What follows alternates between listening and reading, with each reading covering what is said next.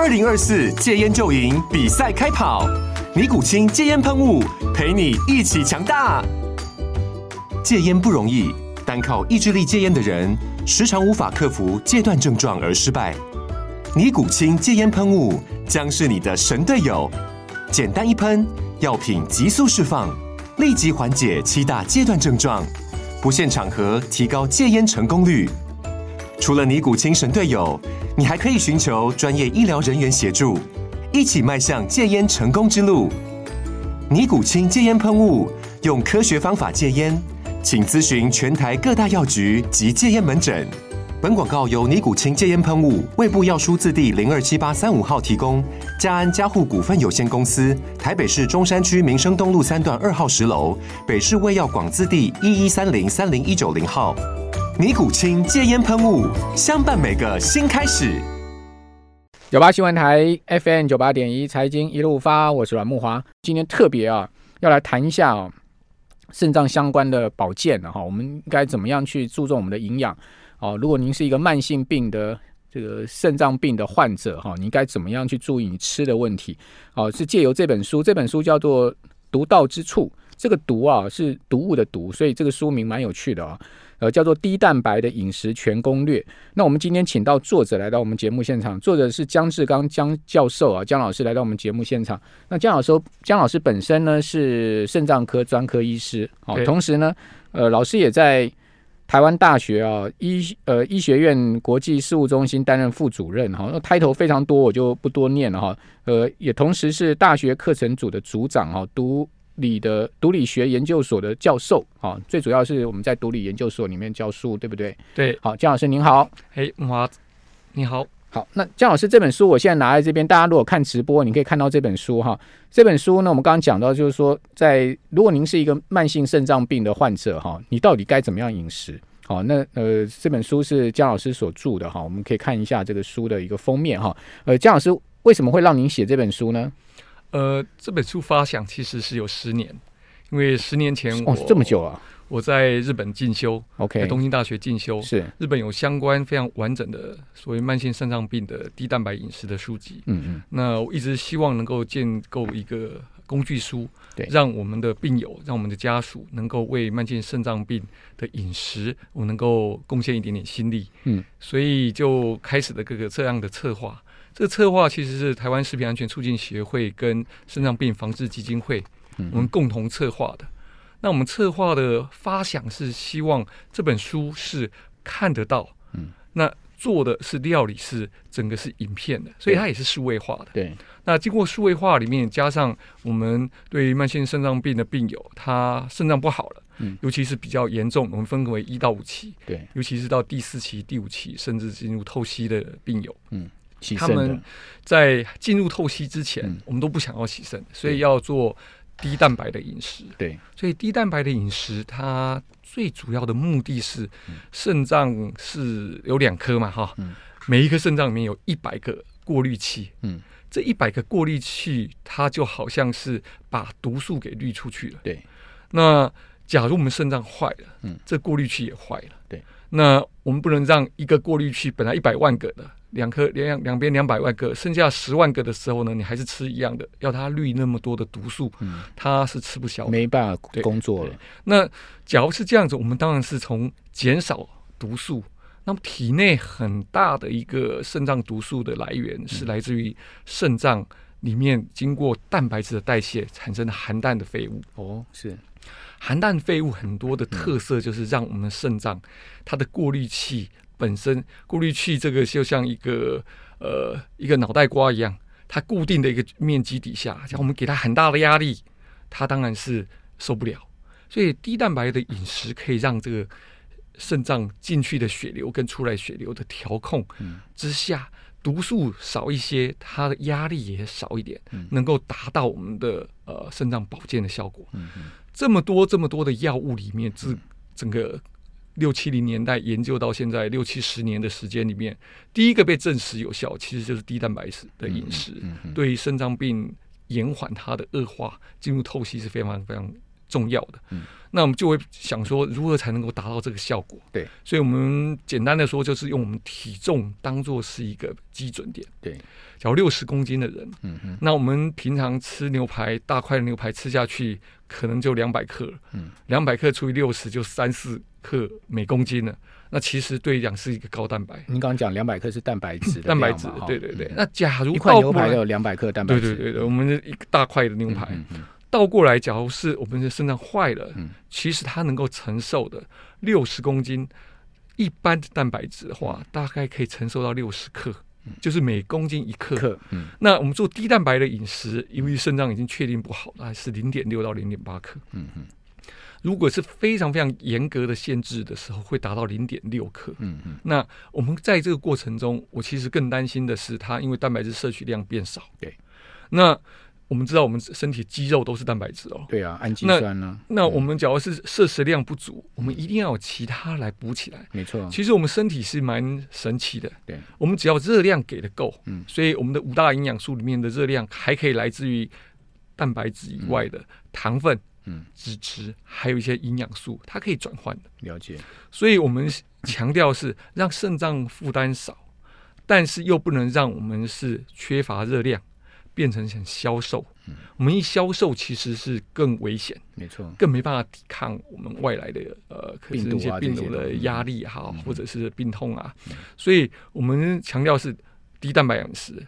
标准在零点六到零点八克，嗯嗯嗯、所以我们这本书里面特别强调的就是热量够、低蛋白的饮食，让肾脏负担少，又可以让我们的能量是足够的，不会日渐消瘦。所以在这种过程中，我那时候发想就是让民众可以直接的去看到。所以我们在跟呃肾脏病防治基金会跟台湾食品安全促进学会两个协作之下，我的想法就是一个礼拜七天。那我们就叫做周间饮食，所以这边特别提到叫做周间饮食全攻略。嗯、对，那为什么一天呢？我们除了三餐早、中、晚三餐以外，我们还有点心，嗯、让这个热量能够呃足够。嗯、想想看嘛，哈，早中晚一天一次，所以呢，早餐里面就有七种。中餐里面七种，所以七乘以七乘以七乘以七，嗯，这样子的搭配的原则之下，其实相当多的变化。OK，所以我们就把它拍成了影片。对，拍成了影片之后呢，我们其实里面有几位美女营养师跟护理师、慢性胃教的胃教师协助我们拍摄，从开始食材的准备，对，食材的制作到拍摄完，拍摄完之后呢，又可以去混搭，所以包括中式的、西式的。意式的，OK，甚至我们的泰式、韩式的几个料理都把它给混合在里面，了解，让民众就说我现在想要吃的是多样化的。那因为拍摄的过程中呢，把这个整个过程都很清楚的展示出来，所以它不会是纸上谈兵，嗯。它是可以按照食谱，嗯所以它也符合一些数位相教学的一个能量，可以去找到这样子的一个食材。好。那除了这以外，我们还把基本的一些评断，怎么去把我们营养的份数，我们美女营养师她用她的手，对，然后呢展示我们的食材在手臂上，对，那这个在是在手臂上呢，就有一个特别的好处，就是它直接可以看到里面的大小是多少。分量，它就很清楚可以达到这样的效果。我们可以看到这个书籍上面呃特别有提到的呃美女的手加上我们的食材的量。这个非常非常具体化的一个过程当中呢，嗯、让呃从理论嗯嗯嗯。转化到实际到十座，而能够产出到我们的的每一餐，好那又可以保护慢性肾脏病的病友的肾脏。好，也就是说看这本书可以按图索骥了哈，就是说你可以直接看图片呢，你就知道说，哎，那我这个到底要怎么调配我的。呃，这个食材的分量哈，那另外这个影片在哪里看？等下请江老师告诉我们一下哈。这个影片我们可以去哪里搜寻？好，那我们这边要先休息一下，等一下回到节目现场，我们继续就这个低蛋白饮食啊，到底要怎么样吃得好？好，又要吃得有味道。好，同时呢，诶，我们在低蛋白饮食的同时呢，刚刚老师也谈到，就是说怎么样还是要维持我们一定的这个身体的能量的运转哈，这些都很重要。讲白话一点呢，就是要既让马儿会跑好，又要马儿啊，这个呃，这个也不吃草哈，这个就是我们这个一举两得啊，这本书的主要目的哈。我们这边先休息一下，等下回到节目现场。九八新闻台 FM 九八点一财经一路发，我是阮木华。好，大家都知道蛋白质啊，对我们人体的重要性啊。比如说你头发要长出来，你指甲要长出来，你没有蛋白质，你这些东西都长不出来，你没办法合成。好，所以说呢，蛋白质对我们人啊非常的重要哈。尤其是现在疫病横流的时代哈，大家讲一个专有名字叫免疫球蛋白。那免疫球蛋白呢，是抵抗啊这个疫病啊，抵抗病毒很重要，我们人体的。免疫力，但免疫球蛋白要靠什么？也要靠蛋白质啊，对不对？那你没蛋白质，那你怎么样让自己身体又健康？可是你肾脏病患，你又不可能吸收太多蛋白质，因为你肾脏负担不了。刚刚老师也讲得很清楚，你肾脏没有办法像正常人这样工作，那你没有办法去呃负担这么多的蛋白质去解毒的话。那你怎么办啊？所以说呢，这本书就因此而出现了哈，就是说，呃，让我们可以啊，在低蛋白饮食下面还维持我们身体一定的健康程度，对不对，老师？这个就是很重要。然后刚刚老师也讲到说有影片啊，这个影片怎么做？事实上，刚刚老师说这本是一个工具书啊，我看起来更像食谱啊，哇，里面印制的非常精美哈，大家可以看到早中晚哈每一道餐它都有很精美的彩色图片哦，而且告诉你分量怎么怎么煮哦，同时呢，呃，都有配合这个每。每一个食谱上面都有配合一个 QR code，对不对，老师？这个 QR code 一扫就可以看到影片了，对不对？对，的确，好，这个方便性非常高。就是说，在料理的过程当中，我们分成第一天的中式低蛋白的饮食，对，到第二天的地中海风式的低蛋白的饮食，对。那早餐、中餐、晚餐，举个第一天里面，我们早餐是地瓜的稀饭，嗯嗯，加上葱蛋，加上凉拌的。黄瓜，这个这个食谱到底都是谁想出来？是您想出来的吗？呃，这个其实是我们整个团队营养师的团队。OK，那这个团队其实都是专业的营养师。对对，他们在设计的过程中，因为要成为工具书，对它的标准化以及它的正确性，嗯，以及传达知识，那是长长久久的，很严谨的了，很严谨的去定。所以在定的过程中，我们其实上把这里面早中晚。各个饮呃各个时间点的饮食的哈，对，都把它列出来，包括它是份数，包括早餐的热量，嗯，早餐的蛋白质量，到整个三餐合起来，嗯，每一道的后面后面呢，我们都可以到成品的照片都把它给拍出来了。OK，那拍出来之后，后面配合着 QR code，嗯哼，所以呢，举个例子，今天的第一天的早餐的中式的低蛋白的饮食。它三餐的总蛋白质的热量的量是四四十七点二克，嗯，那我们除以六十公斤就是小于零点八，那就约略是初步的低蛋白的限制的一个量。那我们同时倒过来是一千七百七十一大卡的热量，嗯嗯，那以我们在国人的摄食里面，约略是二十八到三十大卡每公斤，是我们基础能够维持我们身体很重要的一个恒定的一个热量的数。所以包含的热量的热量数能够被确定的，低蛋白的蛋白质的铺入量也是被确定的。那这样子的概念之下呢，就是我们能够兼顾了对于肾脏的保护，也是对于全体整个身体需要的热量能够去维持住。那这样子的搭配，呃。假如我们是一天是这样子的话，那当然是可以照着料理。那我刚才讲是混搭，所以早上中式的中餐改成地中海型的低蛋白饮食里面，假如说这边我们第二天里面设计里面是呃鲜蔬蘑菇炖饭，对，它是一份，玉笋双色花椰一份，迷迭香棒棒腿。哇，加上西洋梨，所以它其实是色香味俱全。在这边的照片里面，其实可以很清楚可以看到，它呃整个拍摄的完成的这个照片。呃，我我觉得低蛋白的饮食在过去的门诊里面哈，跟呃我们的病友用口说描述的时候，嗯嗯，获得的回馈是这样。嗯，那阿北就会跟我们讲，这样意思，哦，阿你龙。那我们还没讲上啊，嗯，对，所以我们听到这些时候，会心里面会有些压力。我告诉你的原则，对，因为它会牵涉到肉类的是减减少的，嗯，但是蛋白质呢，不是只有肉类有，对对，那有很多蛋啊、奶类其实都有，对，哦，甚至我们的素食里面，豆腐里面也是非常非常重要的，豆类是素食者的蛋白蛋白质的来源嘛，所以整体上让它搭配起来是。可以去呈现，就是从平板的的知识里面跳跃出来，成为立体的餐饮，嗯，那成为一个时序上面可以烹调出来的一个呃正式的饮食，好，是这样的目的。就是说，呃都有一道道餐哈，而且都把它这个蛋白质跟热量都标示在上面哈，所以这个有这个肾脏病啊，或是说慢性肾脏病的这个患者啊，呃家人啊，就可以照这个餐来 cook，好，其实就不是像。门诊啊，哈，或者是说你去这个营养咨询啊，哈，就只有就是说口口讲而已啊。这个口讲你还要拿笔记哇，这个很麻烦。然后说我们直接看书对照影片，就马上很清楚。好，所以我觉得这本书啊，这个是刚江江老师讲的没错，是一本很棒的一个工具书哈，可以造福我们的肾脏病的这个患者。那江老师，您是肾脏病专科医师对不对？对。那同时现在目前又在大学任教哈，教学生那。台湾到底肾脏病现在慢慢性慢性肾脏病的人到底有多少？这整个状况现在目前社会的情况是如何？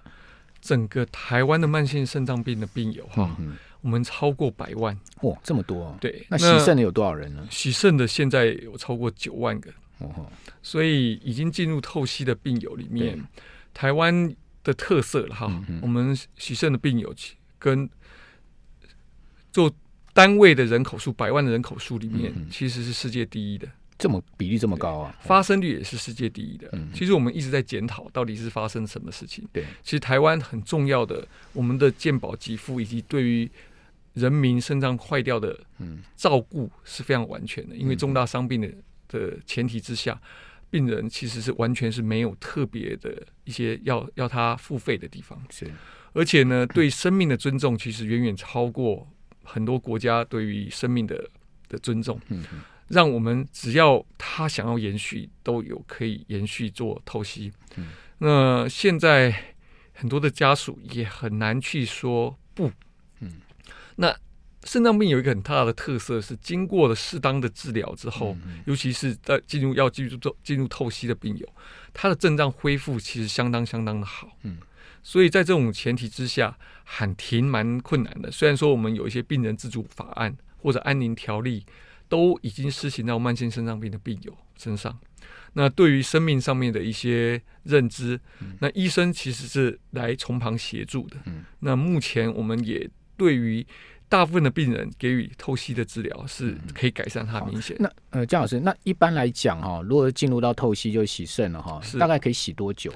我们最资深的透析的病友有三十几年，哦，洗了三十几年肾了。对，OK。那其实就是因为他肾脏坏掉，其他的器官因为都是正常的。OK。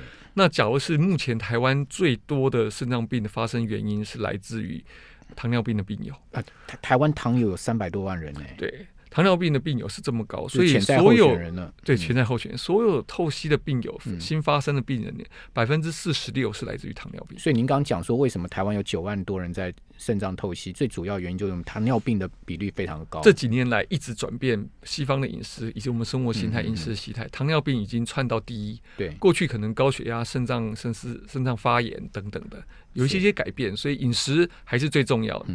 所以低蛋白的饮食。对于我们一般正常人来讲，可能还不需要，可以延延长它进入到起肾的阶段。对于慢性肾脏病的病友来讲，其实是更要去保养的时候很重要。什么慢性肾脏病到底怎么定义？慢性肾脏病，我们根据国际的肾脏医学会的定义来，我们分成五期，我们会把它抽血里面抽出来有一个叫做肌酸酐的一个数值，对，转换成肾脏的一个排毒的一个功率，叫做肾脏的扩清率。嗯，所以我们分成了五期。就是拿一个时钟画一个十字架，从零到十二嘛，对不对？所以加个零就是一百二十到九十是第一期，九十到六十是第二期，六十到四十五是第三 A，三十五到三十呢，四十五到三十第三 B，三十呢到十五呢是第四期，十五以下的第五期。所以老师这基本上是要检验才知道你要检验才知道。那我们一般在日常生活中，我们怎么去自觉自己可能有肾脏的问题呢？呃，我们有口诀啦，叫做的泡水高频卷。对，泡泡就是尿尿泡泡，怎么哎奇怪怎么泡出来？OK，水是脚和水肿，高是有高血压，对，贫是贫血，贫血，倦就容易倦怠的情形。假如有这样子，其实适当的检查。国人四十岁以上呢，每三年可以健康检查；六十五以上是以上是每年可以健康的检查，对都可以有这样子的抽血检验嘛，对不对？对，就可以了解到了。好，非常谢谢江志刚教授、江老师来到我们节目现场。